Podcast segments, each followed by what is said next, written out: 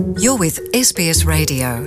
Find more great stories in your language at sbs.com.au.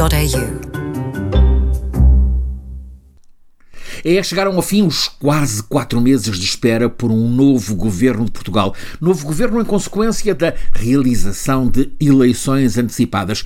Isto por causa da ruptura entre os partidos à esquerda que suportavam no Parlamento o governo, em concreto, de um lado o Bloco de Esquerda e o PCP, do outro o Partido Socialista que conduzia o governo. Ora, precisamente o Partido Socialista e o líder António Costa saíram reforçados destas eleições, em que passaram de maioria relativa para maioria absoluta. A apresentação no final desta semana do programa do novo governo, pela primeira vez em Portugal, um governo paritário, oito ministros, oito ministras, foi dominada pelo anúncio de medidas de emergência para contrariar a cascata de impactos socioeconómicos com o aumento do custo de vida decorrentes da guerra que a Rússia está a desencadear na Ucrânia.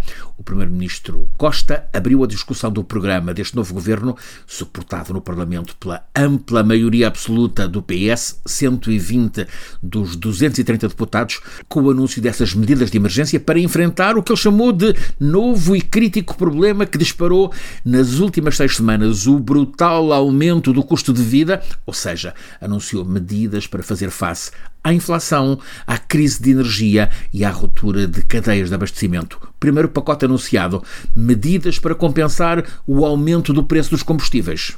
Avançaremos desde já com uma redução do, sobre o imposto sobre os produtos petrolíferos equivalente à redução do IVA para 13%. Manteremos os mecanismos de compensação dos aumentos de receita fiscal e alargaremos a suspensão do aumento da taxa de carbono até 31 de dezembro. E perante os deputados, o Primeiro-Ministro de Portugal contabilizou a recuperação de poder de compra que estas medidas possibilitam. Aos preços de hoje, estas medidas traduzem-se numa redução de 52% do acréscimo do preço do gasóleo e de 74% do acréscimo do preço da gasolina que temos registado desde outubro do ano passado. Costa também destacou as medidas para a agricultura, onde será adotada uma isenção temporária do imposto sobre o valor acrescentado, o IVA, sobre rações, fertilizantes, também a para uma outra área que é transversal à vida em sociedade, o preço da energia.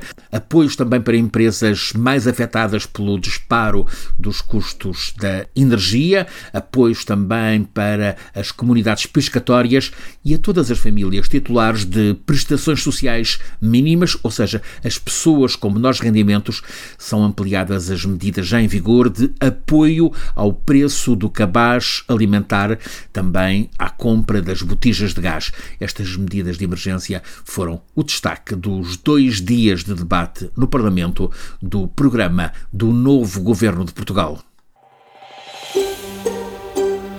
Want to hear more stories like this? Listen on Apple Podcasts, Google Podcasts, Spotify, or wherever you get your podcasts from.